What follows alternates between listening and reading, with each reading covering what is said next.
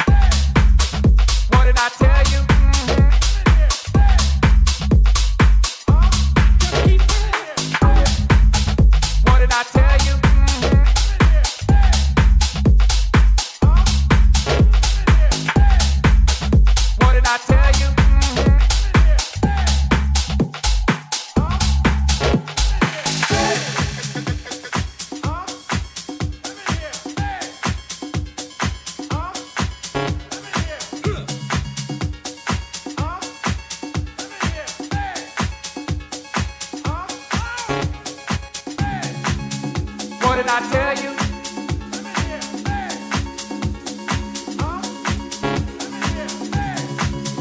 What did I tell you? did I tell you? What did I tell you?